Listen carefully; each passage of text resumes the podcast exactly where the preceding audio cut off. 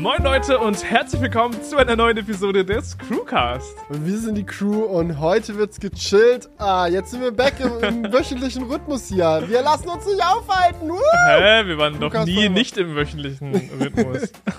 Ja, schön, dich wieder an der Strippe zu haben. Julian, wie geht's dir? ja, mir geht's sehr gut und äh, dir, ich habe gehört, du hattest eine stressige Woche. Ey, ich hatte die Woche des Todes hinter mir. Irgendwie sind ganz, ganz, ganz, ganz viele geplante Sachen aufeinander gefallen. Ja, ich Äh, hatte ganz... Ja, War, war nicht auch Woche war- des Todes sowieso? War, war das nicht letzte Woche mit Halloween und hier ist dann nicht auch dieses Ah, Tod? Stimmt, ja, stimmt. das- ja, das- ja, eigentlich das ist es alles eigentlich habe ich ich habe eigentlich nur äh, eine thematische Anpassung in meinem Leben vorgenommen. Passend zu der Woche. Nee, es war einfach wirklich, ich hatte so, bei mir ging nonstop Action ab. Seit dieser Apple Keynote habe ich irgendwie gefühlt äh, kaum geschlafen, war super wenig zu Hause, was mir echt im Herzen wehgetan hat. Jetzt gerade mit dem Kleinen, es ist echt, früher war das ein anderer Vibe, nicht zu Hause zu sein als jetzt. Jetzt ist es wirklich, das, jetzt geht's wirklich eigentlich gar nicht mehr. Aber ich habe auch viele schöne Dinge gemacht. Ich will mich überhaupt nicht beschweren. Ich durfte mit dem Model 3 Highland ein bisschen rumfahren. Da quatschen wir gleich Uh. Ja, äh, könnt ihr euch gerne eine. Runde drüber. ja, ich durfte neue Macs ausprobieren. Ah, das hat auch sehr viel Spaß gemacht. Äh, und zwischendrin äh, bin ich noch nach Bremen gedüst, äh, weil da noch ein paar äh, Folienreparaturen an meinem Auto durchgeführt werden mussten.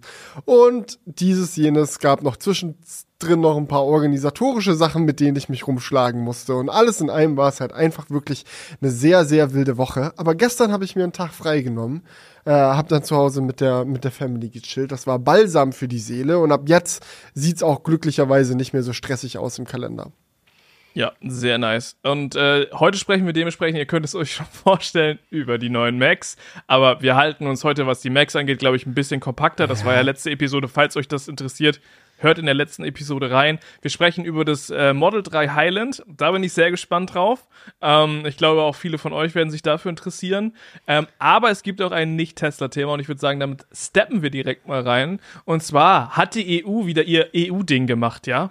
Die EU hat wieder irgendetwas verboten und die Technikwelt muss sich dafür verbiegen. Ich lieb's. Ich lieb's wirklich. Was wurde denn verboten? Personalisierte Werbung. Aber man Ach muss. was. Ja, nee, man musste auch so ein bisschen das noch ähm, ähm, ja, genauer erklären. Relativieren. Es wurde nicht personali personalisierte Werbung an sich verboten, sondern, warte, ich habe irgendwo hier noch die Formulierung, personalisierte Werbung, wenn es von den Nutzern eingesammelt wurde und die das nicht explizit erlaubt haben. Okay, das heißt, es ist, du, du musst, was jetzt Apple jetzt schon ein Weilchen in iOS sowieso gemacht hat, dass du diesem App-Tracking quasi zustimmen musst für die personalisierte Werbung. Das hat der EU so gut gefallen, dass sie gesagt haben, das machen wir jetzt als Gesetz. Genau. Das ist, es kommt quasi aus Norwegen. Norwegen hatte dieses Gesetz zuerst. Und äh, die EU hat jetzt gesagt, hey, das wollen wir auch. Das finde ich aber auch gut, ja. Nee, finde ich fair enough. Ähm, ja, und das hat jetzt ein bisschen was, ich weiß nicht, ob du das schon bei Instagram gesehen hast, ähm, was das für Folgen mit sich bringt. Ähm, ich weiß nicht, warst du die letzten Tage auf Instagram oder warst du so? ja, aber mein, mein Instagram ist eh ein Sonderfall. Kann ich gerne gleich Ah, ja, äh, drüber sprechen, was sich da bei mir getan hat. Aber was hätte sich denn bei einem normalen Instagram-Nutzer getan? Also du ähm, kannst Instagram, äh, du bekommst da so ein Fenster, wo du bestätigen musst, ähm, dass du ähm, ja Instagram jetzt mit Werbung nutzen willst, weiterhin kostenlos, oder du musst quasi sagen, ich äh, bezahle, ich glaube, es waren 12,99 im Monat Sauteuer, ja. und bekommst halt gar keine Werbung mehr. Also das Instagram Premium quasi.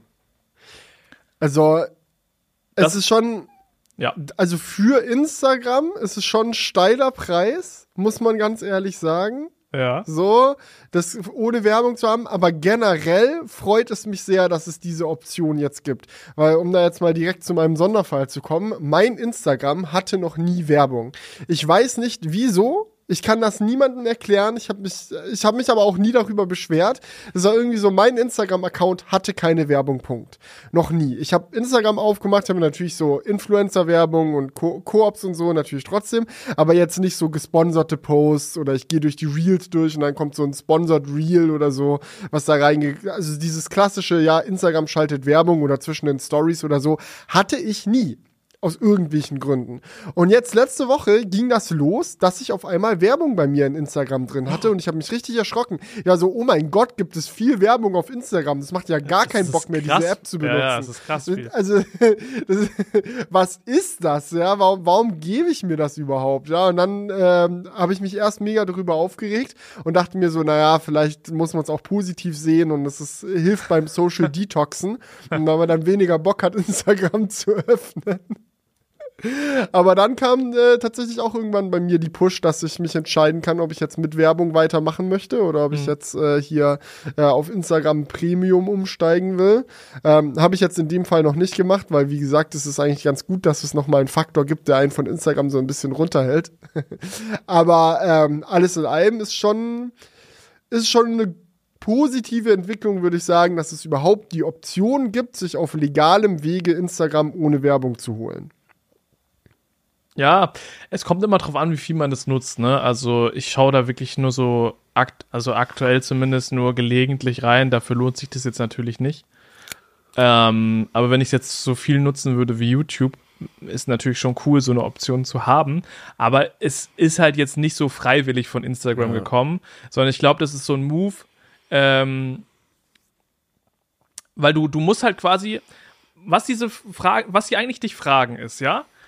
Ähm, weil das ist ja dieses, bei diesem Gesetz äh, wurde ja gesagt, so ja, die Zuschauer müssen wirklich aktiv dem zustimmen, dass ihre Daten halt personenbezogen gesammelt werden und damit Werbung ähm, quasi geschaltet werden darf. Und was sie damit eigentlich machen, ist genau das zu fragen denn wenn du auf kostenfrei weiter nutzen klickst, uh. dann bestätigst du quasi, ja, für mich ist ah. es in ah. Ordnung, dass meine Daten gesammelt oh werden. Oh mein Gott, diese Füchse. Oh, wie. Genau. Und wenn du halt, wenn du halt damit nicht einverstanden bist, musst du das Geld bezahlen. Das oh, ist ja eigentlich die Lösung. Man, oh, ist das, oh, ist das sneaky. Mark, Mark, ja. Mark, du Fuchs, das kann doch wohl nicht wahr sein. Ja, das ist dann auch so dieses, möchtest du weiter getrackt werden für personalisierte Werbung? Hm? Mhm. Und dann, wenn du halt sagst so, ja, ja, bitte weiter kostenlos benutzen, dann stimmst du dem quasi zu. Ich meine, gut, man muss fairerweise dazu sagen, dass halt personalisierte Werbung schon sehr viel effektiver ist als nicht personalisierte Werbung. Und ich glaube, dass äh, Instagram halt sehr viel weniger verdient mit ihren Nutzern, wenn sie die Werbung nicht personalisieren. Und deswegen geben sie also, diese Option genau. ja gar nicht raus. Die sagen einfach, entweder genau. du sagst ja, du machst da mit oder du musst Geld bezahlen. Ja, oder du bist halt einfach raus, aber das ist halt schon krass. Also ich, ich glaube, sie zählen so ein bisschen drauf, dass der Durchschnittsnutzer überhaupt nicht versteht, was da passiert. Und dann halt im Endeffekt so sagt so, ja, okay, keine Ahnung, ja, passt weiter ja. mit Werbung. Ähm, aber im Endeffekt, so wenn, wenn es wirklich eindeutig verständlich für jeden wäre, was da los ist, dann wäre es schon krass, dass sie quasi sagen, ja, wir verzichten lieber auf einen Nutzer, als äh, da nicht die personalisierte Werbung machen zu können. Also was sie im Endeffekt sagen ist, ein Nutzer ohne personalisierte Werbung ist für uns eigentlich minus 13 Dollar im Monat Verlust. Also sonst lohnt sich's nicht. Ja. Ja, ich denke schon, also zumindest bei aktiven Nutzern. Ne? Es wird wahrscheinlich auch Nutzer geben, wo Instagram mehr als 13 Euro im Monat verdient. Es ist mhm. wahrscheinlich irgendwie so ein Mittelpunkt. Die gucken so, okay, der durchschnittliche Nutzer, wie viel. Äh, wahrscheinlich machen sie trotzdem noch Plus damit. Kann, kann ich mir gut vorstellen. Aber ähm, ich finde es auch verrückt, ne? Weil ich denke, die haben das gemacht, weil sie wissen, dass die meisten Leute da nicht so im Thema drin sind und eh auf Ja klicken äh, und die da jetzt keinen großen Nutzer, keine große Nutzerabwanderung befürchten müssen. Aber du konntest diese Meldung auch nicht wegklicken oder so, sondern du musstest dich wirklich entscheiden. Ich habe auch versucht, irgendwie wieder auf zurück oder so zu gehen. Das ging nicht. Also ähm, ja, das ist so, es ist schon, mhm. ist schon interessant. Und was passiert, wenn man dem zustimmt, aber über iOS sagt, ja, App-Tracking, nee, nee? Also, wie, wie, was greift dann wo wie? Ist das vielleicht der Workaround, dass man sagt, ja, man hat noch Werbung, aber ist halt trotzdem nicht personalisiert, weil man über iOS da die Schutzschilde mhm. hochfährt? Ich meine, das geht ja bei Android auch, aber sind das nicht nochmal zwei unterschiedliche Dinge? Ich, jetzt bin ich überfragt. Das eine, das ist, das eine ist doch was, was du auf Instagram machst. Mhm. Und ist nicht das andere, dass du noch über die App-Nutzung hinaus getrackt werden kannst und das nicht erlaubt ist? Okay, jetzt kommen wir aufs Glatteis, Leute. Wir sollten jetzt hier. Aber ich ja, meine. Alle, alle Datenschutzexperten gerne mal in den Kommentaren. Äh, es muss da noch einen Unterschied geben, denke ich. Ich denke, das ist nicht das Gleiche. Weil mhm. du ja. aber es ist ein, ein valider Einwand, ja. Ich muss aber auch sagen, generell, ich denke, das, das hatten wir ja auch schon ein paar Mal die Diskussion. Ich finde personalisierte Werbung per se nicht schlecht. Ich gucke auch lieber personalisierte Werbung als nicht personalisierte Werbung, weil die mich weniger nervt. Ja. Natürlich muss man auch dazu sagen, dass es ist halt effektiver, personalisierte Werbung zu bekommen. Und wenn man sich der personalisierten Werbung aussetzt, dann muss einem auch klar sein, dass das eigene Konsumverhalten dadurch schon angeregt wird. Ja, ähm, und man dann manchmal so, ja, doch, nee, ich bin dankbar, dass ich von diesem Produkt erfahren habe. Das war eine tolle Werbung mm. und dieser Kauf hat mich glücklicher gemacht. So diese Haltung kann man ja schon auch haben. Nichtsdestotrotz ja. ist es, glaube ich, kein Geheimnis, dass wenn du halt auf personalisierte Werbung verzichtest, dass du dann halt wahrscheinlich weniger Geld ausgibst, ja, weil dir nur Sachen gezeigt werden, die für dich gar nicht so relevant sind. Und du weißt ja auch, wie das ist mit Werbung. Du hast mhm. dann manchmal das Gefühl, du brauchst etwas, was du gar nicht brauchst. Das ist, ist, ja, ist ja schön und gut. Du bekommst personalisierte Werbung, das entertaint dich vielleicht auch mehr. Ne, weil du dann nicht nochmal irgendwie ähm, eine, eine Baby-Werbung bekommst, obwohl du gar keine Kinder hast. So, okay. Aber im Endeffekt äh, wirst du dadurch auch wahrscheinlich, ja. je nachdem, wie anfällig du für Werbung bist, irgendwas kaufen, was du eigentlich nicht gekauft hättest. Ja, ich muss aber auch sagen, das ist ein Kind zu kriegen war für mich die krasseste Demonstration, die ich je erlebt habe dafür, wie gut personalisierte Werbung funktioniert. Nicht, weil ich angefangen habe, viele Dinge zu kaufen, sondern weil ich das wirklich aktiv beobachten konnte, wie ab dem Zeitpunkt der Geburt die Rate an babyorientierter Werbung in meinen Geräten nach oben geschossen ist. Also mhm. egal, wo irgendwie mir Werbung angezeigt wurde, so der Babyanteil ist drastisch nach oben geschossen. Und ich denke mir so, ich habe nie, also das muss ja durch mein Nutzerverhalten so offensichtlich sein, dass ich jetzt ein Kind habe. Ja, hast du vielleicht, hast du vielleicht irgendwie Content dazu geschaut, doch bestimmt, oder? Wie ist es irgendwie? Ja, natürlich, na ja? natürlich, genau. natürlich. Und es sind auch die kleinsten Dinge. Das ist ja immer so dieses, es gibt ja auch häufig diese Diskussion, oh, hören dich die Geräte ab. So, wir haben ganz, ich habe mich mit Freunden über dieses und jenes Thema unterhalten und legit fünf Minuten später wurde mir Werbung dazu angezeigt, hat mich mein Gerät abgehört. Diese Diskussion ist ja jetzt auch schon sehr, sehr alt. Oh ja, ja ähm, aber genau solche Momente hatte ich auch schon echt. Ja, solche Momente Momente, das ist äh, die Frage ist natürlich immer, ist es der GTA-Effekt? Weißt du, dieses so, du steigst in ein Auto und auf einmal fahren nur noch dieselben Autos um dich drum herum. So, und in Wahrheit ist die, ist die Rate gar nicht höher, sondern es fällt dir nur auf einmal mehr auf. Ist es das? Oder ist es so, ja, ja, da, da, da ging wirklich irgendwas? Im Endeffekt ist, glaube ich, auch ein großer Effekt, den man da nicht vernachlässigen darf, dass man unterbewusst durch sein Nutzerverhalten eine Spur hinterlässt, die vielleicht nicht auf den ersten Blick ersichtlich ist, aber für Algorithmen sehr schnell zusammenfügbar wird. Weil die halt einfach so eine riesige Datenbank haben, dass sie durch die kleinsten Veränderungen in deinem Nutzerverhalten sehr deutliche Rückschlüsse ziehen können. Und wie gesagt, bei dem Kind ist mir das wirklich sehr, sehr aufgefallen. So, da, da reicht es hier und da ein bisschen mal was anderes gegoogelt oder gesucht oder gemacht oder getan zu haben und auf einmal wird dir die Daddy-Werbung überall reingeknallt. ja, true. Oh Mann, ey. Aber ich, das ist ja, und genau das, genau darüber sprechen wir, das ist halt dann ja auch einfach effektiv. Überleg dir mal, gerade du in der Situation, du bekommst jetzt ein Kind, du brauchst ja auch einfach viele neue Dinge für ein Kind. So, ja, ich glaube, ich glaube, man hast gibt auch viele selten Probleme, die gelöst werden müssen. Ich meine, es ist ja jetzt nicht einfach, Eltern zu werden. Du stehst ja. auf einmal vor einem Haufen Herausforderungen, die du vorher nicht hattest. Und wenn dir dann passend Produkte vorgeschlagen werden, die anpreisen, dir bei diesem, jenen oder sonstigen Problem helfen zu können, da bist du dann natürlich auch sehr offen für, weil du dir dann denkst, so, ach krass, so ein Produkt gibt es, das würde ja das und das voll lösen. Mhm. Kauf. Ja. ja, und du, du stehst vor ganz vielen Fragen und da kann Werbung richtig reinkicken. Ja. Ja, also definitiv. Naja, gut. Ähm, ich würde sagen, ähm, wir machen das Thema erstmal zu, weil es kommt noch der schöne Model 3 Highland Talk. Ja, ja. Ich bin nämlich echt gespannt. Du bist jetzt mit dem Model 3 Highland etwas durch die Gegend gefahren. Ich bin etwas durch die Gegend gefahren. Ich würde sagen, ich habe vielleicht so 2000 Kilometer oder so haben wir vielleicht hingekriegt. Also es sind Ja. jetzt nicht so ultra viel, aber sind schon ein bisschen rumgekommen. Ich bin auch nicht die ganze Zeit gefahren. Ich bin ein bisschen gefahren. Jonah ist ein bisschen gefahren. Jonas ist ein bisschen gefahren.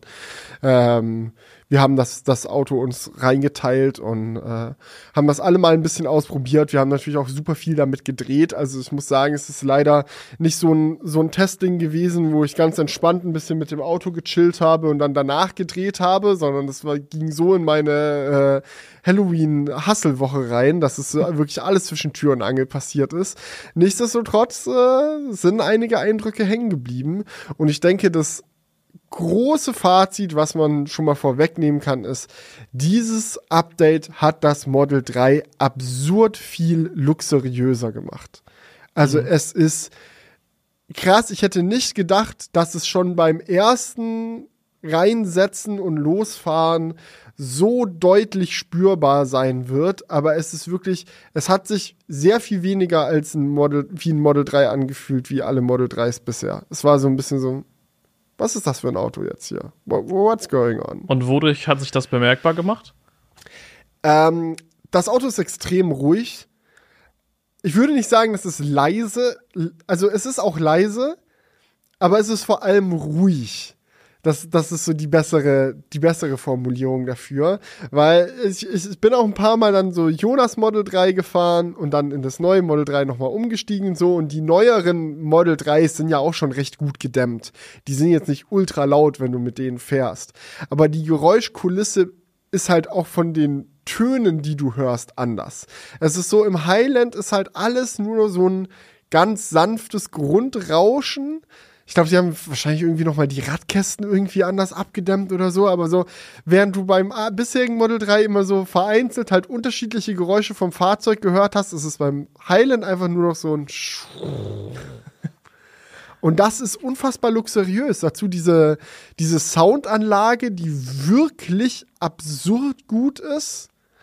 Also das macht halt, wenn du mit dem Ding rumfährst, das Die weiche wurde, Fahrwerk, wurde die auch verbessert, oder wie? Die wurde krass verbessert, ja. Die, also das, das ist schon. Ich würde sagen, sie ist jetzt nicht ganz so extrem heftig wie im Model S die Anlage, aber es ist schon, es ist schon, schon deutlich. Der, der Bass ist viel satter. Es gibt jetzt auch zwei Subwoofer statt nur einem. Und die Räumlichkeit äh, von dem Klang wurde auch deutlich verbessert. Also vorne, das ist so diese, diese, wie sagt man immer, diese Klangbühne, die sich vor einem erstreckt ja, ich liebe die das. ist äh, größer geworden äh, mit, dem, mit dem Highland. Also das ist schon. Es ist mir im Highland doller als in jedem anderen Tesla bisher aufgefallen, wie scheiße die Spotify-Streaming-Qualität ist. Ja, das Bei der heißt was, ersten. Ja. ja, das ist, es fällt wirklich stark ins Gewicht, wenn du da über Bluetooth reingehst oder über Apple Music reingehst. Da merkst du mal wirklich, was die Soundanlage kann. Wenn du einfach den internen Spotify-Client benutzt, ist die Bitrate so schlecht, das ist so, ah.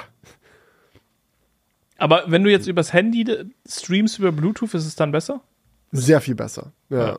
Also auch Spotify. Ich habe jetzt auch angefangen, dann auch bei mir im Auto Spotify jetzt zunehmend über Bluetooth am Handy zu benutzen. Weil ich nutze halt viel lieber, ich nutze halt viel lieber Spotify als Apple Music, weil da ist alle meine, meine, meine Musik. Ich liebe die Playlisten, ich liebe den Algorithmus. Das ist halt einfach, das ist mein Ort für Musik. Aber die Audioqualität ist schon krass, wie sehr das gedrosselt wird im Tesla. Also der interne Spotify-Client, der hat keine Probleme, einem da die Kartoffelqualität zu streamen. Ja. Äh, aber verrückt, oder? Es liegt das wohl an Tesla, dass die das vielleicht, dass die nicht so viel Datenvolumen verbrauchen wollen? Ja, auf jeden Fall, weil du hast ja keinen extra Datentarif oder so, den du abschließt. Ich finde es ein bisschen frech, gerade weil du ja aber du zahlst ja monatlich 10 für, Euro. Ja, ja, du zahlst ja monatlich für Premium-Konnektivität, aber ja, müssen sie mal, müssen sie echt mal ändern, weil mit Apple Music geht's ja auch oder Tidal oder so. Du kannst ja über das Auto-Internet gute Musik streamen, aber bei Spotify ist denen irgendwie egal. Ja. Ja.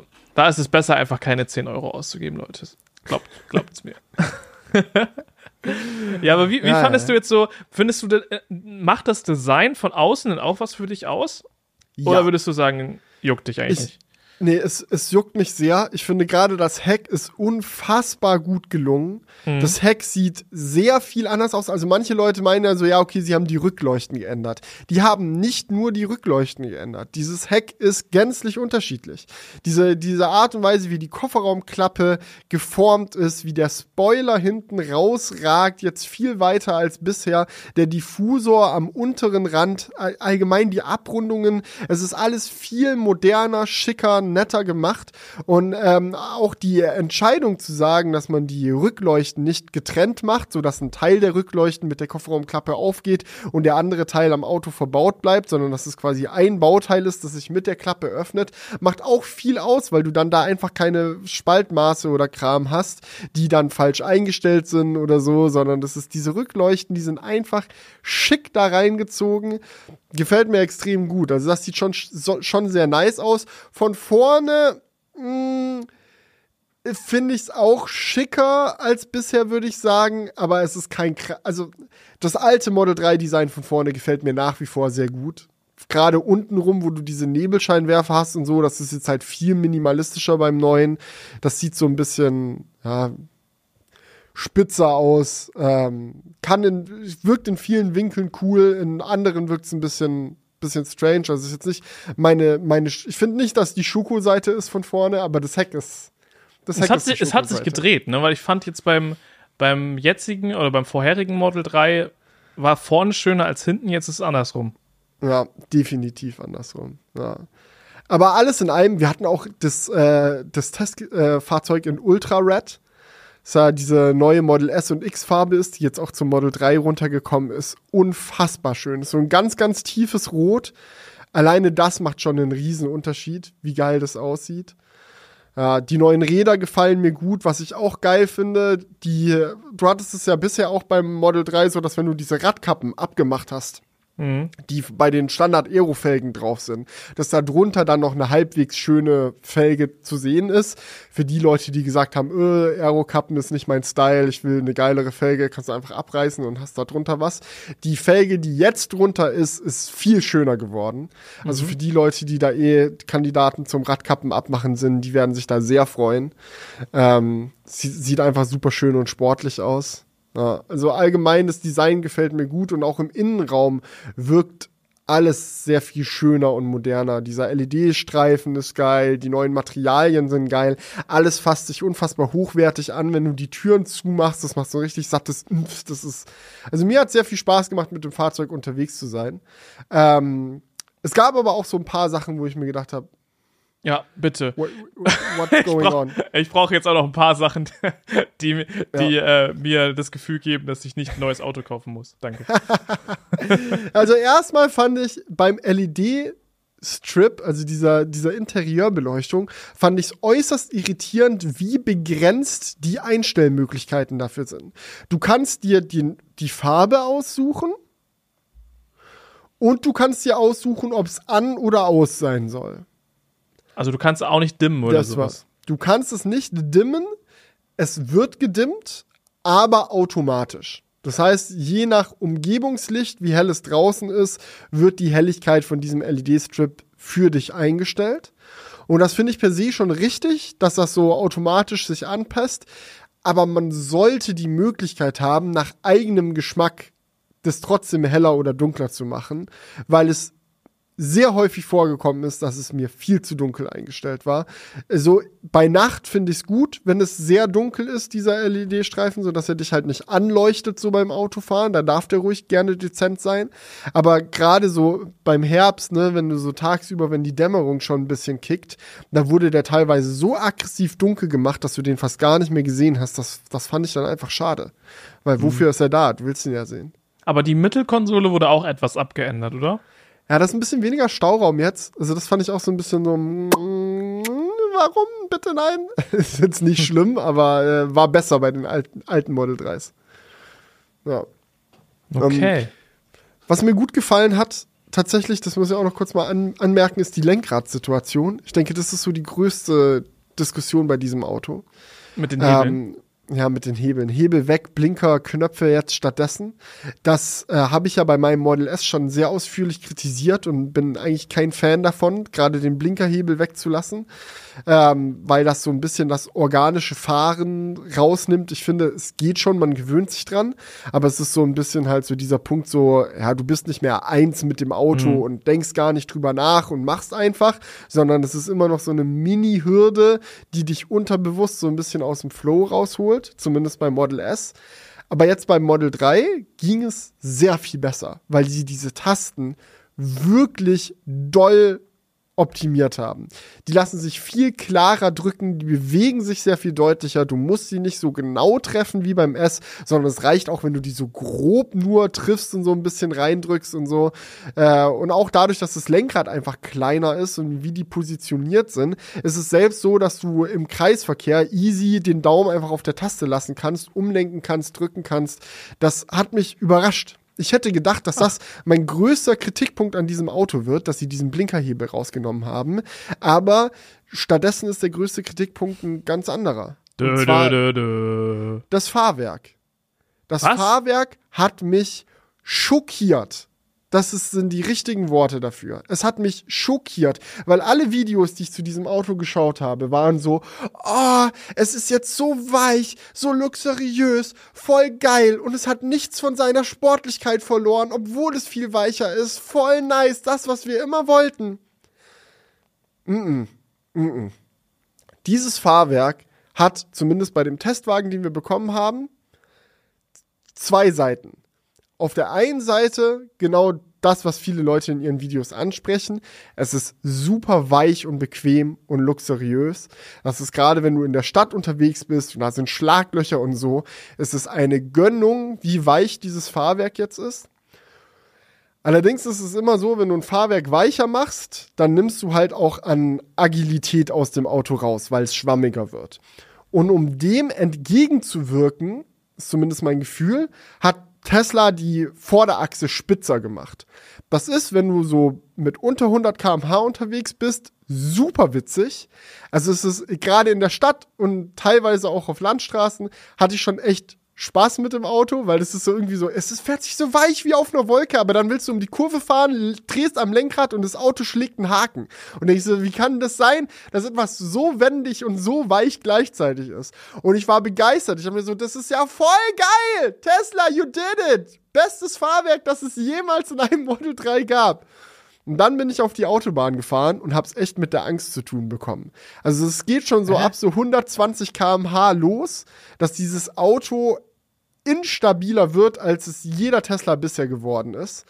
Und gerade wenn du so, also du musst nicht mal rasen, du musst nicht mal 200 fahren. Es reicht wirklich, wenn du 150 fährst. Dass du selbst beim Spurwechsel teilweise einen Stift in die Hose kriegst, weil wenn du halt nicht super sanft die Spur wechselst, sondern so ein bisschen, nur so ein bisschen zackiger reicht schon, dass die Hinterachse dann richtig lose wird. Die fängt dann an so zu, zu wanken und so, so, so ein bisschen hin und her zu schwimmen. Und es ist halt so ein Ding, also ich konnte mit diesem Auto, ich bin ein paar, paar längere Strecken gefahren, nicht entspannt 150, 160 fahren. Das ging nicht. Das war eine Aufgabe von hoher Konzentration. So, Lenkrad festhalten, volle Aufmerksamkeit, weil selbst Bodenwellen und sowas das Auto teilweise so unruhig haben werden lassen, dass du dir so, okay, okay, jetzt, jetzt aber ordentlich festhalten, das Lenkrad. Und das fand ich schon irgendwie, das, das fand ich schon durchaus schade. Also ich denke, es wird viele Leute geben und die Kernzielgruppe vom Model 3 betrifft das eigentlich auch gar nicht, so die eh 130 damit fahren und fertig. Die werden sich einfach darüber freuen, dass das Fahrwerk jetzt weicher ist. Aber wenn du darüber hinausgehst, ist es meiner Meinung nach fast ein Sicherheitsrisiko, wie sich dieses Auto fährt. Weil selbst wenn da irgendwie eine Gefahrensituation ist oder jemand zieht raus oder nimmt dir wie Vorfahrt oder whatever, so wenn du so schnell reagieren musst, habe ich das Gefühl, dass es wirklich sehr leicht ist, die Kontrolle über das Fahrzeug zu verlieren. Und es sollte nicht sein. Also das ist sehr schön und gut mit dieser schnell reagierenden Vorderachse und es macht auch viel Spaß, aber da hätte die Balance hätte, hätte weiter nach hinten auch gekonnt. Also Aber das, das passiert, passiert nur, wenn du schneller unterwegs bist oder wenn du jetzt zum Beispiel mal mit, keine Ahnung, 120 unterwegs bist und dann schnell eingreifen musst. dann ist es, also dann, wenn du dann schnell eingreifen musst, ist es auch ein bisschen uff, uff. Okay, aber es wird natürlich Aber- schlimmer, umso schneller du fährst, klar. Das wird schlimmer, umso schneller du fährst. Ja, und also viele haben sich ja auch drüber aufgeregt. Äh, warum ist das Auto bei 200 abgeriegelt? Du willst mit diesem Auto nicht 200 fahren. Ich habe es einmal ausprobiert, ich habe es mit der Angst zu tun bekommen. Das war wirklich so, ne, da ist mir mein Leben zu lieb für, mache ich nicht. Und da kann die Autobahn so leer sein, wie sie nur sein mag. Drei Spuren, schnurstracks geradeaus, kein anderes Auto weit und breit in Sicht, unbegrenzt. Ne fahre ich nicht 200. Das geht nicht. Das geht nicht. Das geht einfach nicht mit diesem Fahrwerk. Ich bin sehr gespannt, wie das, wie das Performance Ludicrous Model 3 dann wird. Ob die das da dann noch mal irgendwie ein bisschen anpassen, aber äh, mit dem ging's nicht. Das, das ging nicht und äh, ich fra es war wirklich, es war wirklich so schlimm, dass ich mir die Frage gestellt habe, ob das ein Fehler mit unserem Fahrzeug ist. Wir hatten das rote Auto äh, da, das auch auf der IAA stand in München, falls es jemand gesehen hat, da das, genau dieses Fahrzeug war unser Testfahrzeug. Ähm, und ich hatte auch dann extra ein paar YouTube-Videos noch von anderen geguckt, die auch Highland-Test gemacht haben, was die so zu dem Fahrwerk sagen. Und ich habe eigentlich nur eine andere Person gefunden, die diese Meinung teilt. Es war Kyle von Out of Spec oder so heißt der Kanal, die der meinte auch so auf der Autobahn, uff, uff, uff, uff, uff, äh, das müsste stabiler sein. Ähm, aber abgesehen davon fanden es die meisten Leute geil. Und wir haben auch mal beim Tesla Service in Leipzig nachgefragt. Da war ich leider nicht dabei, deswegen äh, bitte jetzt, was ich sage, nicht, nicht zu doll zitieren, weil ich es auch nur über eine Ecke dann mitbekommen habe, was denen gesagt wurde.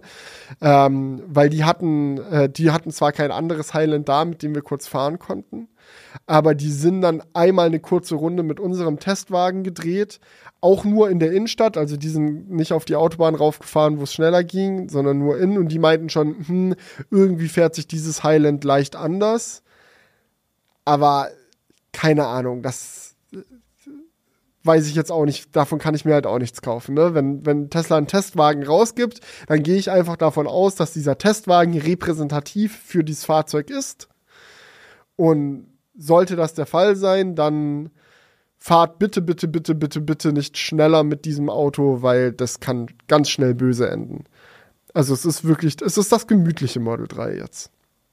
Ja gut, in vielen Ländern wird es ja auch wahrscheinlich nicht dazu kommen, dass man deutlich schneller als 120 Ja. fährt. Aber bei uns in Deutschland ja, gerade wenn du auch so viel Geld für ein Auto ausgibst, was halt auch eigentlich viel Leistung hat, kann Ja, das der, hat natürlich ja, schon. der hat ja 500 PS oder was ist da ja drin irgendwie in dem Long Range. Also Ja. der hat ja Bums ohne Ende. Das, äh, das ist schon, ja, also da, da hintenrum dann irgendwie ein bisschen, bisschen komisch. Also das weiß ich einfach nicht. Aber untenrum hat es viel Spaß gemacht und ähm, ja, ob das dann die richtige Entscheidung war, ich meine, ich weiß nicht, wie schnell die Kernzielgruppe von Tesla mit den Autos fährt. Aber wenn du eh nie schneller als 120 fährst, kann man trotzdem sagen, dass dieses Fahrwerk für dich eine Verbesserung ist. Drüber hinaus, keine Ahnung. Also es war auch teilweise so, dass wenn du mit Autopilot und 140 gefahren bist, dass dann, wenn so Bodenwellen kamen und so, das Auto so ein bisschen angefangen hat zu schlenkern und der Autopilot quasi das Auto wieder fangen musste, in Anführungsstrichen. oh mein Gott. Ähm, und das ist dann auch so, ja, ähm, ja. Ja.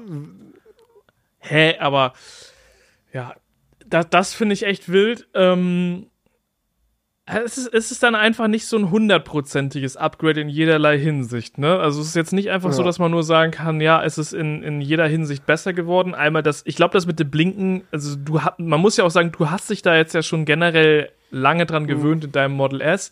Ich glaube, das wird für Leute, ich habe auch einen Kollegen, äh, der jetzt ein Model 3 Highland hat und der meinte auch halt, das ist echt die größte Umgewöhnung, dass du halt dieses Blinken nicht mehr mit dem Hebel machst.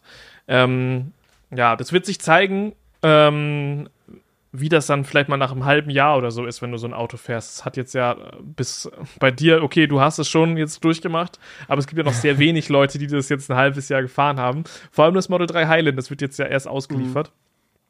Ja. Also ja, von daher, ich denke, das ist der größte, größte Downer.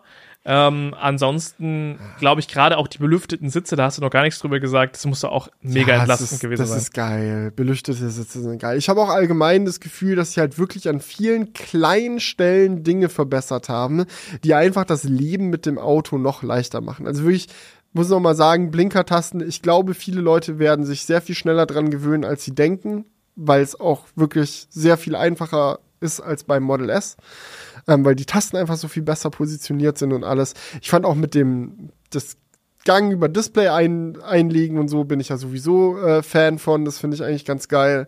Ähm, das ist schon schick. Aber auch ansonsten, weißt du, es sind solche Sachen wie, okay, du äh, machst vorne die, die, den Frunk auf und die Position von der Stelle, wo du das Wischwasser einfüllst, ist jetzt viel leichter zugänglich. Damit du nicht mehr quer über den halben Frunk dein Wischwasser verschüttest, sondern es ist einfach ganz vorne, super leicht zum Drankommen, Mhm. super leicht zum Einschütten. So muss es sein. Sind solche Sachen wie die Tasten zum Öffnen der Türen innen. Ja, dieses da musst du ja so eine Taste drücken, dass du die Tür aufmachen kannst. Ja. Das ist, die sind viel besser geworden, viel einfacher.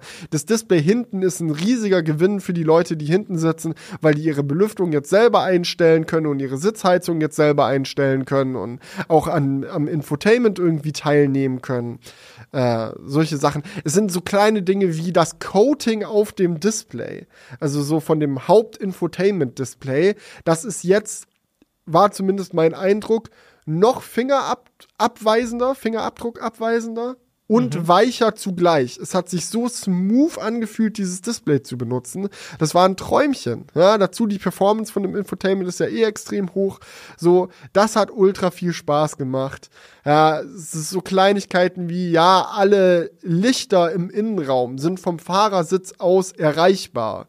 Also so diese Interieurlampen, so, du kommst an alle bequem ran jetzt. So, la lauter so ein Kleinkram. Kofferraum ist hinten noch mal ein bisschen größer geworden, weil die die Subwoofer nach oben verlegt haben. Es gibt jetzt mehr Stellen im Kofferraum, die mit Filz ausgestattet sind, damit die nicht zerkratzen und zermacken. Das dämmt natürlich auch noch mal zusätzlich.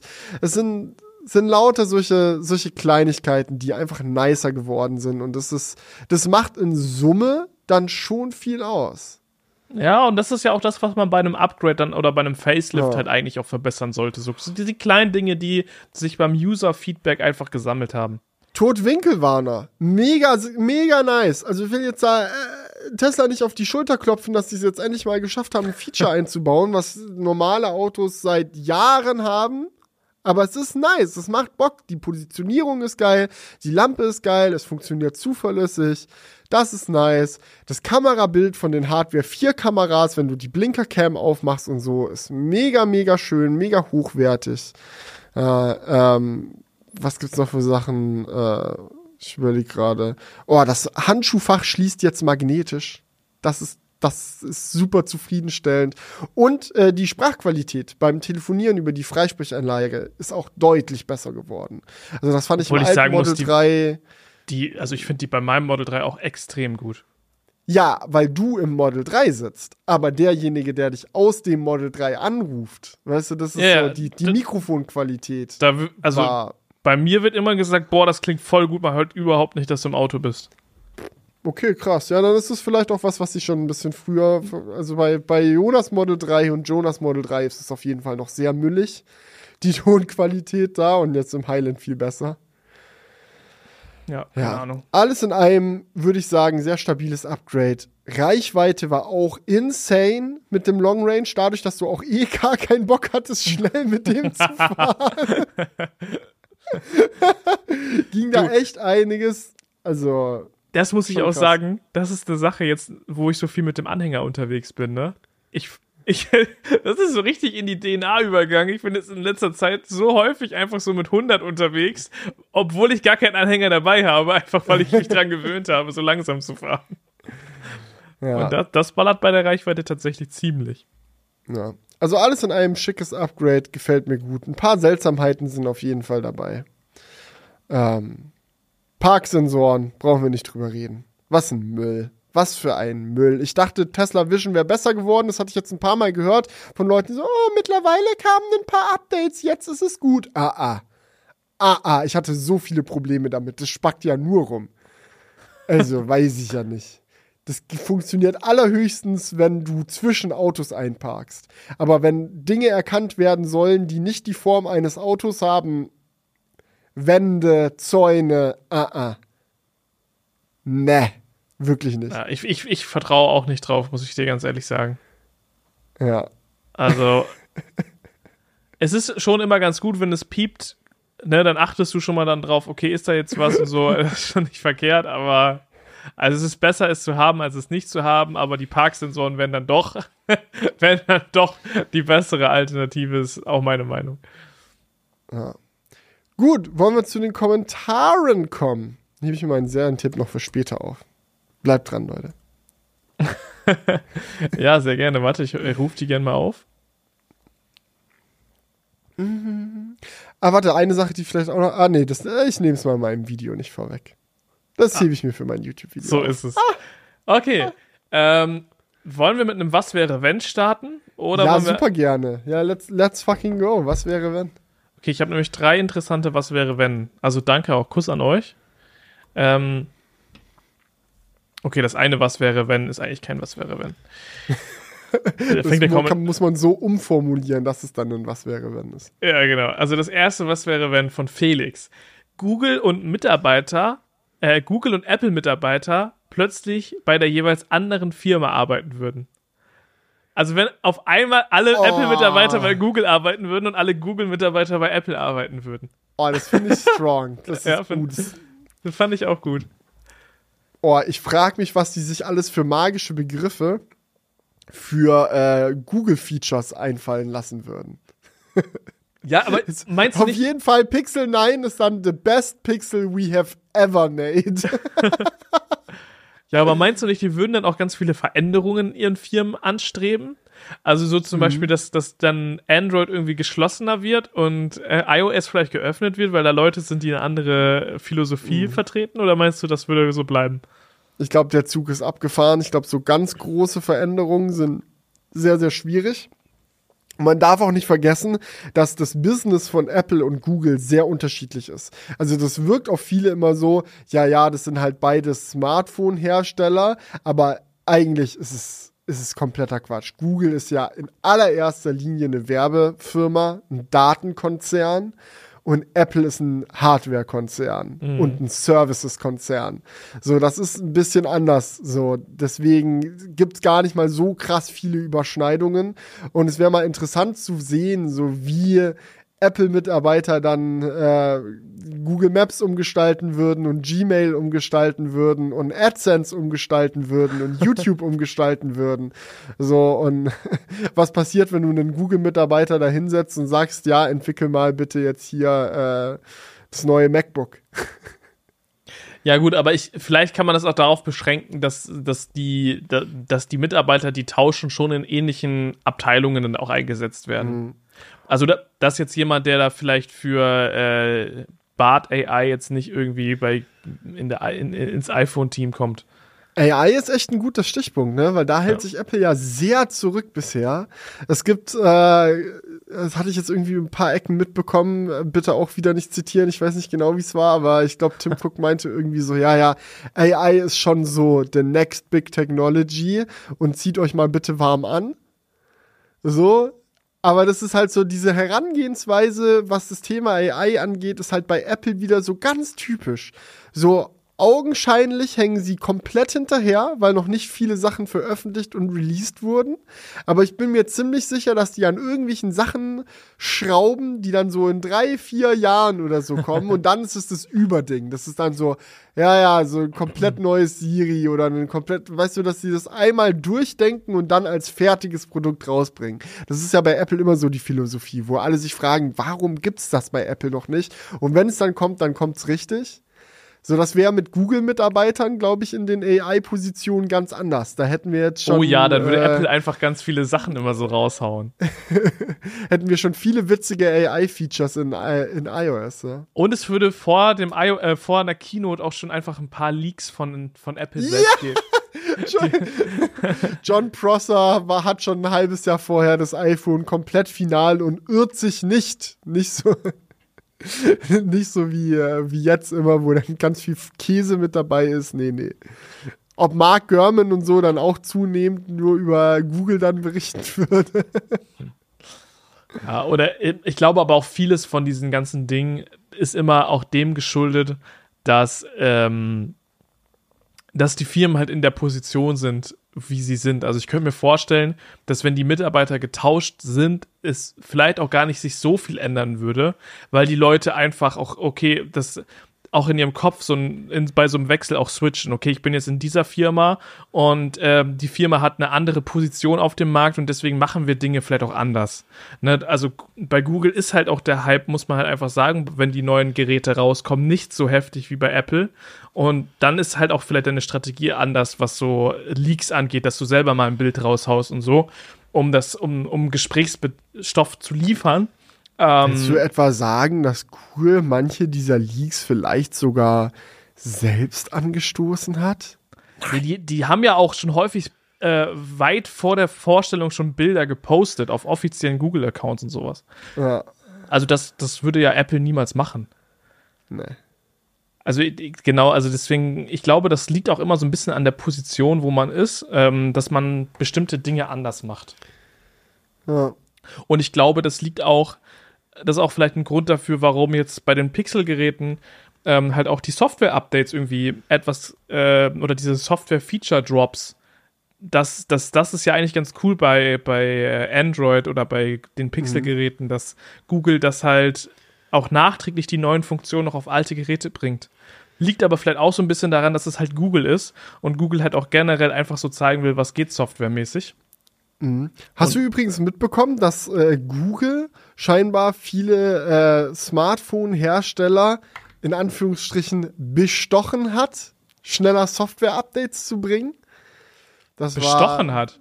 Ja, ja, die nee? haben, also das, das Ding ist, Google verdient ja, wie gesagt, das meiste mit Daten und Werbung und dem ganzen Krams.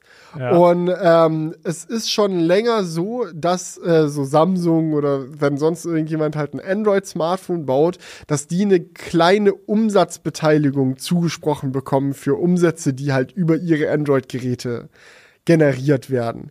Und Google hat jetzt scheinbar über die letzten Jahre so ein System eingeführt, wo sie gesagt haben, naja, wenn ihr gewisse Deadlines schafft, wann eure Software-Updates für eure Geräte rauskommen, erhöhen wir eure Umsatzbeteiligung.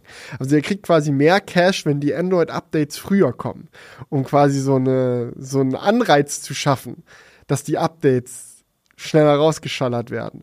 Und das haben viele Hersteller angefangen zu machen und es scheint ja auch echt gut zu funktionieren. Also ich glaube, äh, letztes Jahr hatten wir jetzt irgendwie die Situation, dass äh, Android-Update irgendwie auf den Samsung-Geräten drei Wochen nach den Pixel-Geräten kam oder so. Das wäre früher undenkbar gewesen. Also das scheint zu funktionieren. Aber das ging jetzt, wurde jetzt halt erst eben aufgedeckt und ging dann durch die Medien durch. Und da gab es ganz viele Hot Takes zu von Leuten, die das sehr geil oder sehr scheiße gefunden haben. Ich gehöre aber definitiv zu den Leuten, die das geil finden. Also das ist, so muss das. Ich meine, im Endeffekt, so, wenn, wenn, Google hat ja auch einfach ein Interesse daran, dass diese Updates kommen und dass Android als gesamte Plattform wettbewerbsfähig ist und die Leute wollen ja Feature Drops und sowas haben. Mhm. Und wenn es halt einen finanziellen Anreiz für die Hersteller braucht, um diese Veränderung zu bewegen, dann sei es halt so. Äh, Im Endeffekt ist es für die Konsumenten, glaube ich, einfach nur ein Win, wenn die ihre Updates früher kriegen. Ja, auf jeden Fall. Und ähm, ich meine, ich verstehe aber auch, warum Google das macht. Weil die wollen halt einfach Android da ein bisschen wettbewerbsfähiger machen. Und das ist natürlich dann auch ein, ein Interesse von Google, ähm, was sie halt durchsetzen wollen. Und äh, ihr wisst ja, wie die Welt funktioniert. Wenn du irgendwas, wenn du als Firma irgendwas durchsetzen willst, ist es häufig mit monetärem Einsatz verbunden. Mhm. Und ähm, ja, für die anderen Firmen ist es ja auch mit Kosten verbunden, auf der anderen Seite Software-Updates schnell rauszubringen. Ich stelle mir das vor, wenn so der, der Google-Mitarbeiter, der für diese ganze Abwicklung der Software-Update-Verträge und so mit den Drittherstellern zuständig war, wenn der dann bei Apple anfängt und dann so mit dem Team versucht abzuklären, was für Verträge geschlossen werden müssen, dass die Updates kommen und die, die anderen Apple-Mitarbeiter gucken den so an, so, hä?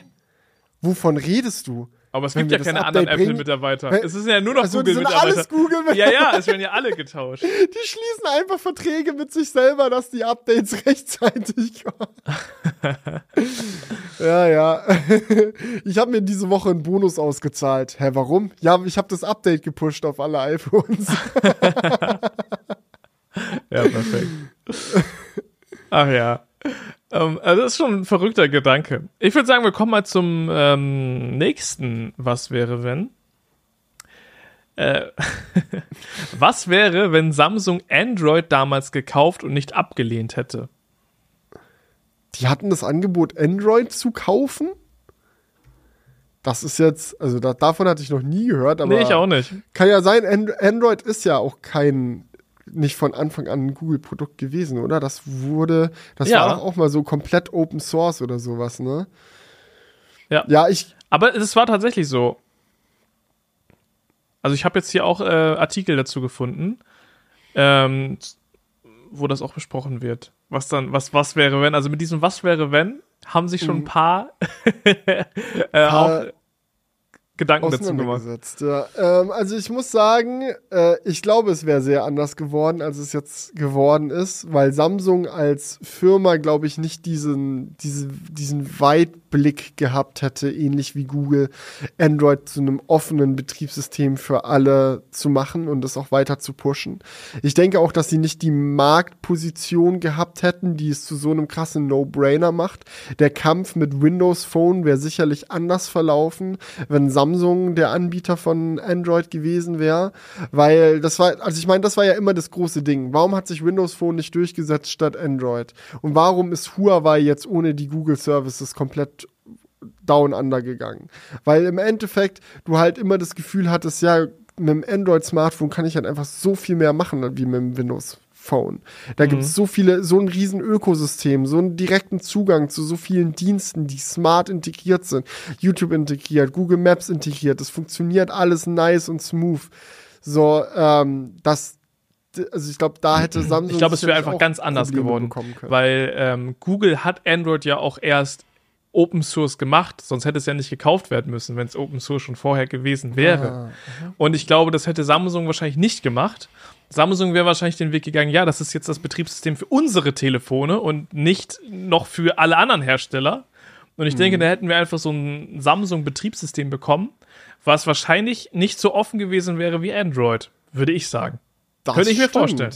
Das kann schon gut sein. Und vielleicht hätten wir dann jetzt nicht so diesen Markt, wo es eigentlich zwei große Anbieter gibt. Einmal Apple, die alles in-house machen und alles von oben bis unten durchintegriert. Und dann einmal halt Google und Android mit ganz vielen Herstellern, die verschiedene Geräte bauen. Sondern vielleicht wäre es auch so ein Ding geworden. Ja, es gibt halt die iPhones mit iOS, die Samsung-Geräte mit Android, die Nokia-Geräte mit Symbian, die Windows-Geräte mit Windows Phone.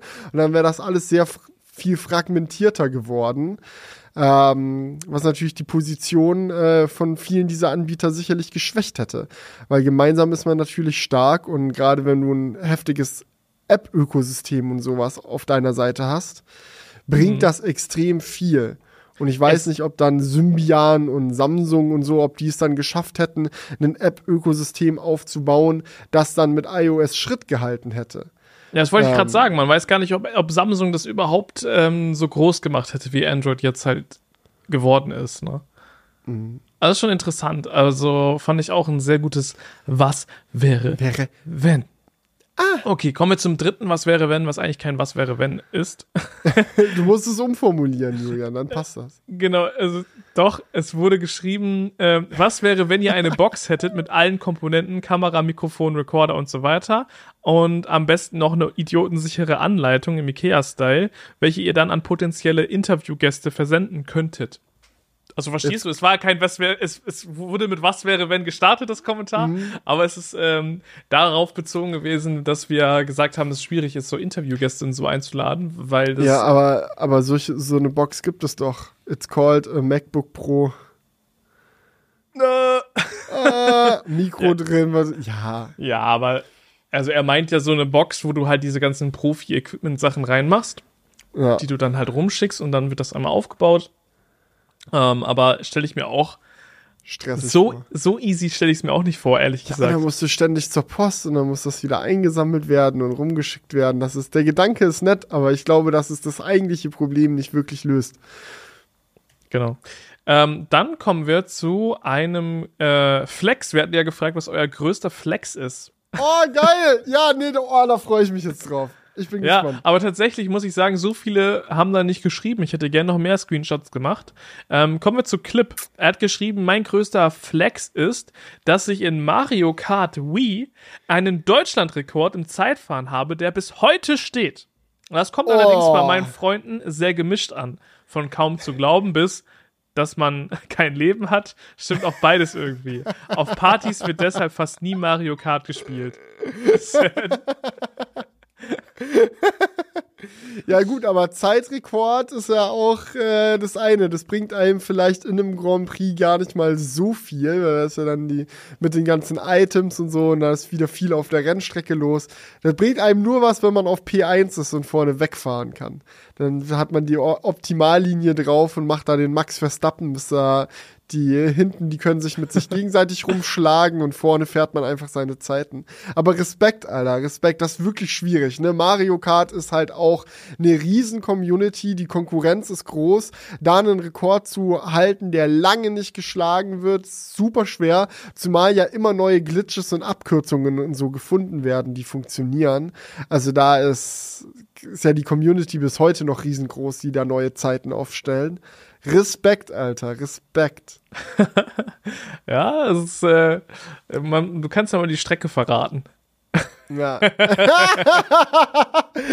ja, schreib rein, welche Strecke. Ich setz mich mal an. Ah, Ja. keine Chance. Ich glaube, da wirklich, es ist, ma- mache ich auch häufig so, wenn, wenn äh, Freunde von mir da sind, so, mit denen ich früher auch schon immer Mario Kart gespielt habe. Da fahren wir schon viele Grand Prix gegeneinander, aber manchmal wird dann auch die, das Zeitending rausgeholt und man versucht so gegenseitig seine Zeiten zu, zu, zu toppen. Das Und ist dann- nicht dein Ding, ne?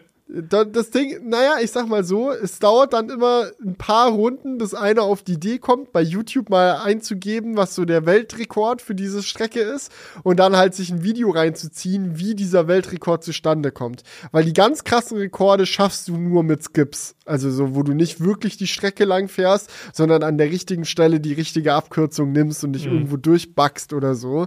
Und da gibt's schon viele Möglichkeiten und dann äh, sind da auf einmal fünf Sekunden von der Topzeit wieder runtergepurzelt, weil jemand da eine neue Abkürzung implementiert. Äh, dann gibt's auch Abkürzungen, die aber super schwer umzusetzen sind, weil du genau im richtigen Winkel, im richtigen Moment die richtige Kurve irgendwie da auf die Wand treffen musst, um dich da durchbuggen zu können und so. Das ist, das ist eine Wissenschaft für sich. Ja. Ähm, kommen wir zum nächsten Kommentar von äh, Smaway. äh, es gab einige Kommentare in die Richtung. Ich wollte auch noch mal was zu sagen. Und zwar geht's um Seven vs. Wild. Ähm, da haben viele geschrieben, äh, man muss wissen, dass es ohne Freebie keine dritte Staffel gegeben hätte, da die Kosten ohne einen solchen Sponsor laut eigener Aussage einfach zu hoch wären. Habe ich zwei, dreimal gelesen. Ähm, deswegen wollte ich da noch einmal drauf eingehen. Also wir wollen jetzt jetzt ja gar nicht so runterreden, dass das nicht möglich wäre. Ich kann es mir ehrlich gesagt nicht vorstellen. Wir sind natürlich nicht drin. Wir wissen nicht, wie genau die Kosten sind. Aber ihr müsst auch wissen, bei der Reichweite, die die einfach haben, machen die wirklich auch enorm viel Cash damit. Und ähm, klar, vor allem die erste Episode ist extrem aufwendig. Das Scouten äh, der Locations, die ganzen Leute dahin zu bringen und so, ist bestimmt auch krass. Aber ich glaube irgendwie nicht, dass es ohne Freebie keine dritte Staffel gegeben hätte. Ja. Sorry, aber das ist mein Statement dazu. Ich, ich, ich glaube es nicht. Also, Ja. es wird bestimmt gut was von der Produktion auch bezahlt haben. Das ist keine Frage, aber ich glaube nicht, dass das, dass es ohne dem nicht gegangen wäre. Wir haben auch zwei Staffeln vorher bekommen, die auch ohne Freebie geklappt haben, wo es nur auf YouTube gelaufen ist. Und ich Ja. denke, ähm, wenn Fritz sich schon hingestellt hatte und gesagt hat, es wird keine dritte Staffel geben, dann lief die zweite Staffel nochmal so geil. Und die da haben dann doch eine dritte gemacht, dann wird es sich schon gelohnt haben, auch vorher. Also glaube ich nicht. Ähm, keine Ahnung. Ich gehe da bei Julian mit. Ich meine, ich kann ja auch mal aus eigener Erfahrung sprechen. Ich meine, wir hatten, standen ja vor der ähnlichen Herausforderung ähm, mit den, mit den Nordcup-Dokus. Ähm, das ist ja auch nochmal so ein, so ein Ding ist, wo du hin und her gerissen wirst, weil du willst ja eigentlich mit jedem, mit jeder neuen Version nochmal einen draufsetzen. Also wenn die mhm. jetzt halt Staffel 3 machen, denken die sich ja auch, ja, jetzt wollen wir eigentlich noch krasser als Staffel 2 eigentlich machen. und uns ging es ja auch so. Den, die erste Nordcup-Doku haben wir komplett irgendwie aus eigener Tasche finanziert und das ging und hat, hat sich im Endeffekt, ja, es war vielleicht nicht der schlauste Business-Move, aber im Endeffekt ist der Film ja online gegangen, so, das war schon machbar. Ähm, aber als wir dann den zweiten Film geplant haben und wussten, was wir alles verbessern wollen, an welchen Stellschrauben wir drehen wollen und so, ist uns auch relativ schnell klar geworden, oh, das wird die Kosten in die Höhe treiben, da brauchen wir auch einen großen Sponsor. Haben wir dann im Endeffekt auch ranziehen können. Der Sponsor hat es trotzdem möglich gemacht, dass der Film nicht exklusiv irgendwo anders oder bla oder dies oder das veröffentlicht wird, sondern auch mit dem Sponsor war es möglich, es einfach auf YouTube hochzuladen und für für alle kostenlos, direkt erlebbar und mitmachbar zur Verfügung zu stellen. Und wenn du so ein bisschen halt mitbekommst, wie auch äh, Produktplatzierungen und so für Seven vs. Wild abgeklärt wurden in der ersten Staffel, in der zweiten Staffel, was da möglich war, was für Viewzahlen die erreichen, was da für ein Run auch von den Werbepartnern auf so ein Projekt ist, da muss ich sagen, meiner persönlichen Einschätzung nach, gehe ich davon aus, dass es durchaus machbar gewesen wäre, eine dritte Staffel mit Produktionsverbesserungen auf YouTube durchzuführen und es auch noch profitabel für alle Beteiligten zu machen. Ähm, nichtsdestotrotz wird es sicherlich so sein, dass sie halt mit Freebie deutlich mehr Geld dran verdienen und ich will da auch niemanden einen Vorwurf machen, wenn du dein ganzes Leben quasi dich dich komplett aufopferst, um so ein Projekt auf die Beine zu stellen, ja, dann darf sich das auch gerne mal lohnen für dich. Finde ich, finde ich fair genug. Mhm. Ja, aber sich dann hinzustellen und zu sagen, es wäre unmöglich gewesen, es anders zu machen, weiß ich nicht. Ja, genau.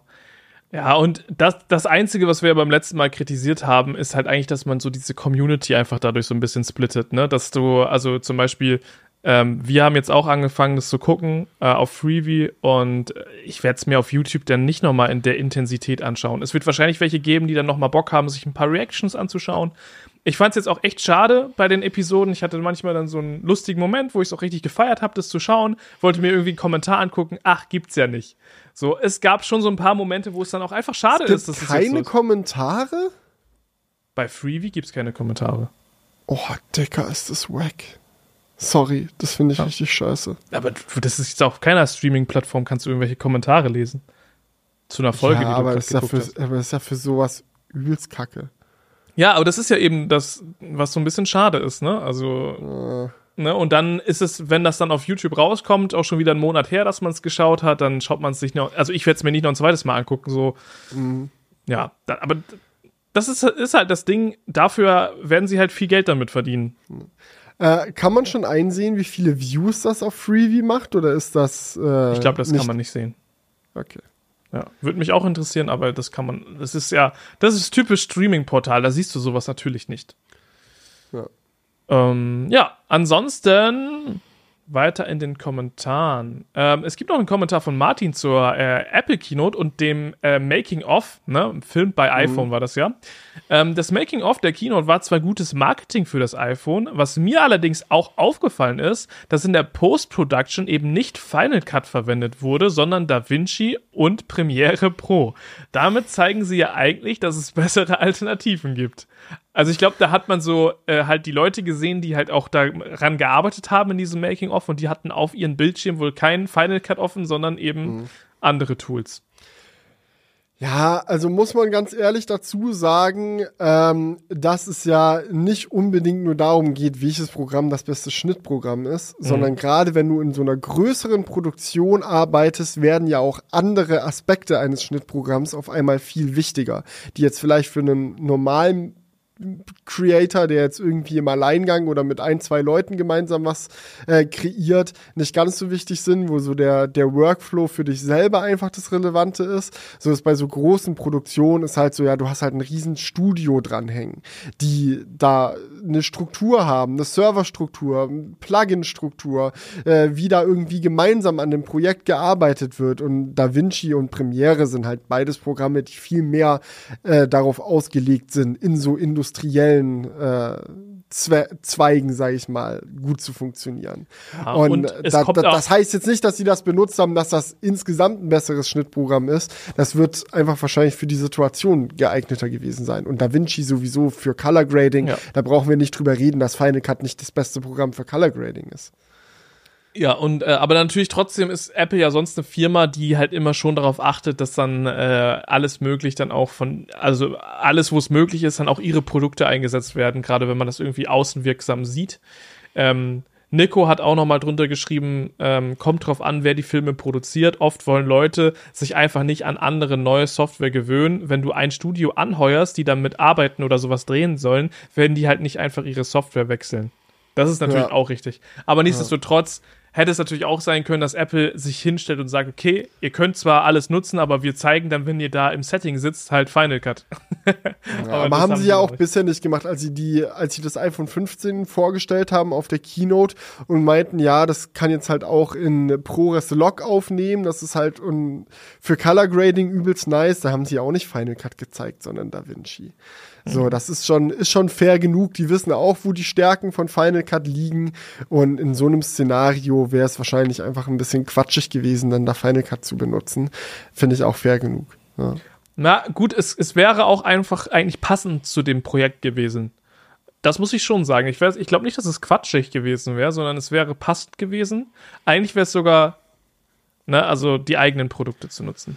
Hm, ist, ist aber auch so ein bisschen eine Frage der Argumentation. Das ist, fand ich auch spannend, das hatte ich jetzt auch mitbekommen, einfach nochmal so eine andere Sichtweise. Ich glaube ja, viele und auch wir hatten das letzte Woche gesagt, die, die so eher die Meinung vertreten haben, na ja, okay, klar, es ist mit dem iPhone gefilmt, aber guck mal, was da drumherum noch alles abgeht. Das mhm. iPhone hat da gar nicht das, den Großteil zu der Produktionsqualität beigetragen, sondern es ist eigentlich eine krasse Hollywood-Produktion, wo man nur kurz die Kamera ausgetauscht hat.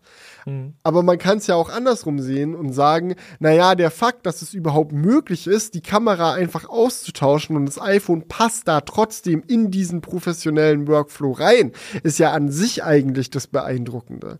Da muss, muss ich sagen, sehe ich, sehe ich auch komplett den Punkt. Ja, dass, das, dass du sagst, okay, ich nehme da jetzt eine Red raus, stecke ein iPhone rein und es stört einfach trotzdem nicht. Weil wir die Dateiformate haben, die unterstützt werden, die Logprofile haben, die unterstützt werden, das Recording auf eine externe SSD haben, was unterstützt wird. Ey, du, du nimmst das Kernelement von so einer Produktion, tauscht es komplett aus und es funktioniert trotzdem noch. Das ist schon, ist schon auch cool.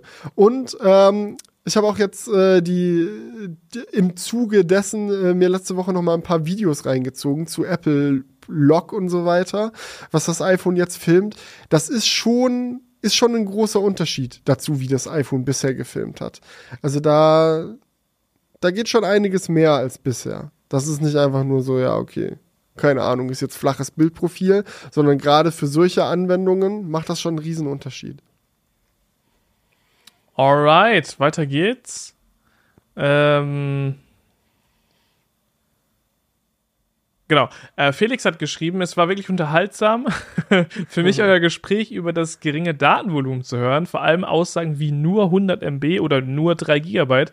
Ich bin Schüler und habe gar kein Datenvolumen, äh, weil ich es nicht brauche.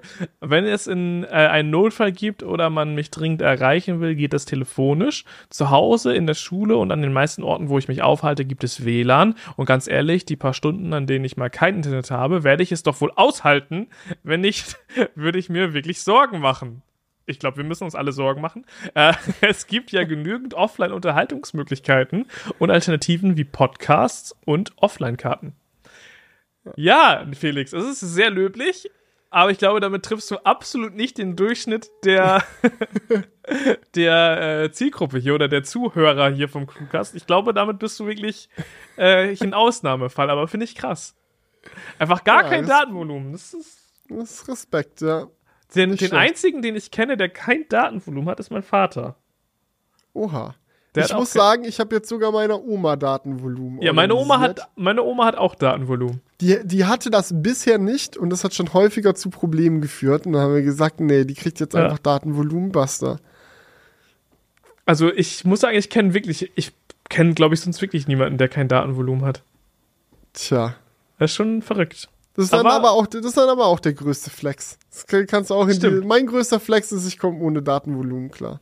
Das ist, äh, eigentlich ist das ein größter Flex, ja. Also sch schreibt gerne nochmal größte Flexe rein. ja, und das waren die Kommentare. Yeah, chillig. Vielen Dank, Leute. Ähm, dann würde ich sagen, gehen wir mal direkt über zu Was ging die Woche? Und machen hier noch einen entspannten. Ah, Ganz richtig. Was ging bei dir die Woche, Julian? Digga, ich, ich sag, ich, ich habe jetzt ja schon ein paar Mal angedeutet, ja. Ich sag's jetzt einfach mal raus hier für alle Crewcast-Zuhörer. Ihr sollt ja auch ein bisschen Informationsvorsprung haben. Ich, ich ziehe gerade um, ja. Nein! Ja, deswegen habe ich, Oh, deswegen habe ich ja auch diese ganze Anhänger-Action gemacht, ja. Ähm, und ich muss sagen, für einen Umzug, wirklich, beste Idee, sich einen Anhänger zu holen. Weil es, der wurde so viel genutzt bisher. Also deswegen habe ich ja auch gerade schon gesagt, dass ich teilweise einfach so 100 km auf der Autobahn fahre, weil ich in letzter Zeit nur Anhänger gefahren bin.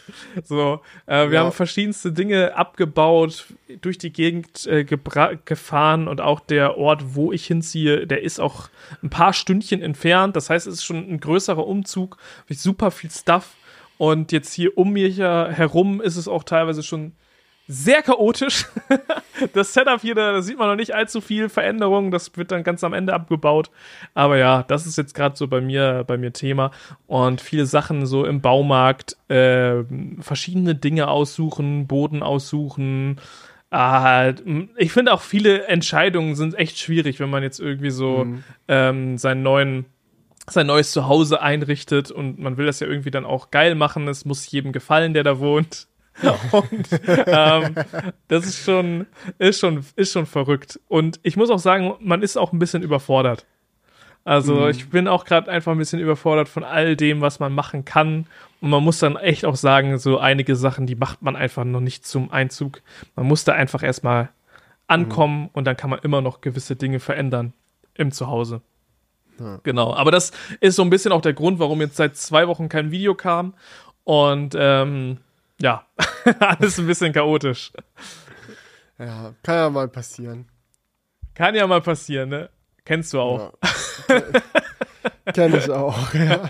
Also irgendwie Studioumzug hatten wir ja letztes Jahr gemacht, während äh, die Doku in der heißen Endproduktionsphase war. Das war auch komplette, kom kompletter Durchknall. Also da, Ja. da Aber ich hat sich auch vieles überhäuft.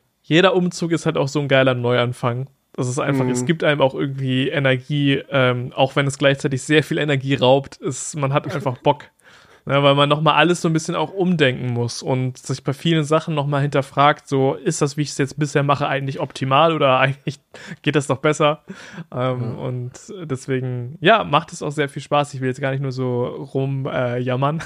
ist eigentlich schon auch alles sehr cool. Ja, ich bin aber froh, dass ich diese Woche nicht umziehen musste. Das hätte mir echt noch den Rest gegeben, da ging schon gar nichts mehr. Das glaube ich. Äh, dann ähm, gestern und vorgestern habe ich dann den, also gestern habe ich ein bisschen ruhiger gemacht und vorgestern Abend haben wir dann auch noch angefangen, eine Serie zu gucken. Das war, war sehr chillig. Das, äh, und zwar geht es um Loki, ähm, diese, diese Marvel-Serie auf Disney Plus. Mhm. Und ich fand die erste Staffel schon sehr geil. Ist ja mittlerweile ein Jahr alt. Und jetzt gibt es die zweite Staffel. Und ich muss sagen, ich hatte ja in, in letzter Zeit so den Eindruck, dass es mit, mit Marvel und Disney und generell so ein bisschen bergab geht. Das trifft nicht auf Loki zu. Loki Staffel 1 war bombastisch. Und ich hätte jetzt gedacht, okay, Staffel 2, jetzt gerade noch mit äh, dem ganzen, der ganzen Streikgeschichte und so, die in Hollywood abgeht und so, da habe ich mich eigentlich schon drauf gefasst gemacht, dass sie das Ding jetzt in den Boden rammen, aber nein. Es ist wirklich, es ging genauso geil weiter, wie es losging. Kann ich jedem nur empfehlen, der Bock hat, mal wieder was Geiles von Marvel zu gucken.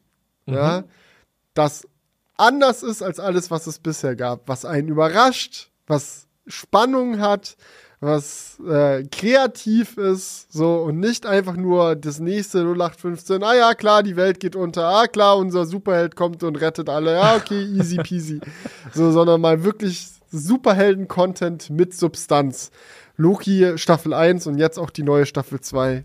Geht eine Empfehlung von mir raus. Das ist Ich finde das, sehr nice gemacht. ich finde das verrückt, für wie viele Filme dieses Konzept eigentlich schon komplett ausgereicht hat, ne? So, irgendwas bedroht die Welt und es wird gerettet. So wie viele Filme und Serien drehen sich genau darum. Also es ist echt verrückt, ne? Also Klar. alles Mögliche. Von Fantasy bis zum Action-Thriller. Irgendwie ist immer irgendwas, was die Welt Für bedroht. ein- einen Bösen, einen Guten und der Gute besiegt den Bösen, Beste. Ja. Ich habe jetzt Also, auch gerade, sorry, ich habe auch gerade angefangen, noch so nebenbei ähm, abends äh, die Serie Manifest zu schauen auf Netflix. Und äh, da reisen, also da sind welche bei einem, ähm, ja, sitzen im Flugzeug. Also diese Flugzeugserien ja auch immer spannend. ist ja auch so ein Phänomen. Da sitzen welche im Flugzeug und das Flugzeug verschwindet. Also es ist nicht ganz klar, ob es abstürzt oder nicht. Auf jeden Fall taucht es fünf Jahre, nachdem es verschwindet, einfach auf in der Luft und es, es, es, es fliegt halt noch und landet Und dann halt einfach. Sprit. Genau. Es ist irgendwie, sind die durchs Zeitgefüge oder man weiß nicht genau, was, was, was die magische Kraft ist. Auf jeden Fall landen die nach fünf Jahren einfach ganz normal, als wäre nichts gewesen. Für die ist auch nur ein Tag vergangen und für die gesamte Welt aber fünf Jahre. Und das äh, fand ich auch sehr, sehr wild. Ähm, äh, einfach dieses Gedankenspiel, wie das ist. Du landest und alle anderen sind fünf Jahre älter geworden. Die Welt hat sich fünf Jahre lang verändert und du bist einfach nur einen Tag gealtert. So. ähm, aber ich muss auch sagen, jetzt so Richtung dritte Staffel wird es mir ein bisschen zu mystisch. was diese Serie angeht. Wie, wie geht denn das drei Staffeln lang? Es also geht ist auch- dann es gibt jedes, noch eine- jede glaub, Staffel kommt- ein, Gibt noch eine jede Staffel ein neues Flugzeug oder ist es dann so erste Episode des Flugzeugs gibt fünf Jahre und dann drei Staffeln lang, wie die damit klarkommen oder? Nein, also man, man merkt dann, es ist irgendwie die Passagiere, die auf diesem Flugzeug waren, mit deren DNA hat sich auch was verändert, dadurch, dass sie ähm, da diesen Zeitsprung gemacht haben. Die bekommen Visionen und müssen irgendeiner äh, höheren Instanz ähm, zeigt denen, was die für gute Dinge machen können, um äh, andere Menschen zu retten. Und die sind natürlich dann auf der Suche nach dem Grund, warum das so ist. Es ist abgespaced, wirklich. Aber ich muss sagen, die erste Staffel hat mich extrem gecatcht, aber jetzt bei Staffel 3 denke ich mir so, ist- jetzt sag doch mal, was los ist, bitte. Es Ja, ist ja. so, ich will jetzt wissen, warum das, das so ist. ist wahrscheinlich dann ähnlich wie bei Lost, wo man auch am Anfang wirklich die ersten Staffeln waren so unendlich spannend und dann gegen Ende dachte man sich so, ach, die Antwort auf diese ganzen skurrilen Dinge ist, es gibt gar keine Antwort, die waren einfach nur skurril, damit es spannend ist, okay, passt. Genau. Wahrscheinlich, ich bin mal gespannt. Aber vielleicht halte ich es auch nicht durch, mal gucken. Vielleicht kommt noch die große Auflösung, die dich durch und durch glücklich macht dann, ne? Ja. Aber übrigens auch spannend, ähm, Manifest ist eine Serie, ich weiß gar nicht, wo die zuerst lief. Ich glaube bei Magenta, lief die bei Magenta. Und das ist dann so. Magenta? Ja, Magenta hatte auch so ein Streaming. Die haben eigenen Content? Ich glaube schon. Ja, die haben eigenen Content. Auf jeden Fall ähm, hat sich das Netflix dann gekauft von denen. Und bei Netflix läuft es jetzt richtig gut und ich glaube bei Magenta, äh, vielleicht war es auch eine andere Streaming-Plattform. Äh, sollen sich nicht mal so. Seven vs. Wild kaufen. Äh. Just imagine, so Staffel 3 floppt richtig und dann kommt die aber auf YouTube und dann geht's erst richtig durch die Decke. Ich glaube, ich glaube, das, ich kann mir gut vorstellen, dass es echt gut läuft, auch auf Freebie. Ja. Aber es ist so, ist das irgendwie auf YouTube dann jetzt eigentlich präsent? Also es gibt jetzt auf YouTube gibt's die äh, Behind-the-Scenes-Folgen. Okay. Und Also gehen die gut oder? Können wir mal schauen. Das würde mich schon auch interessieren. Also vor 18 Stunden ist die zweite Folge rausgegangen, hat jetzt äh, 600.000 Aufrufe. Okay, Erste Folge hat 1,8 Millionen. Ja, es- ist natürlich jetzt verglichen, das ist schwierig zu vergleichen, weil es jetzt ja auch noch relativ frisch ist und ich denke auch Seven vs. Wild hat auch mit der Zeit sehr viel Klicks gemacht dann noch. Mhm. Ich würde sagen, läuft schon an sich ganz gut. Es ist ja auch nur die, die Behind-the-Scenes-Folge.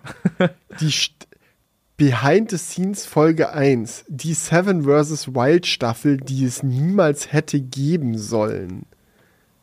Oha, okay, so ein Ding ist es also. Mhm. Okay. Ja, und dann, okay. dann lief es doch so gut, dass, dass sie doch nicht Nein sagen konnten. nee, Freebie hat sie gerettet. okay. Alright, dann würde ich sagen, retten wir uns jetzt auch mal aus diesem Podcast raus. und äh, wir hören uns und sehen uns beim nächsten Mal, Leute. Hat mich gefreut. Macht's, Macht's gut. gut. Bis zum nächsten Mal. Tschüss. Wake up, honey, I made you breakfast. Fresh coffee and bagels too. A new day is waiting for us. We got lots of fun stuff to do. Let's go to the zoo and feed the monkeys. I can lend him your baseball cap. Let's make the day a lot of fun. Growing up is just a trap. Don't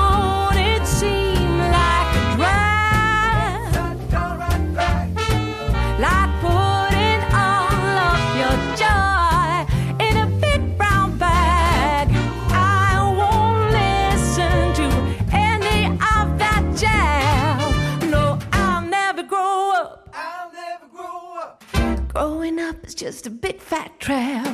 I take pride in ever working a day. Can't see the use of it anyway. Who can think I'm such a lord of crap?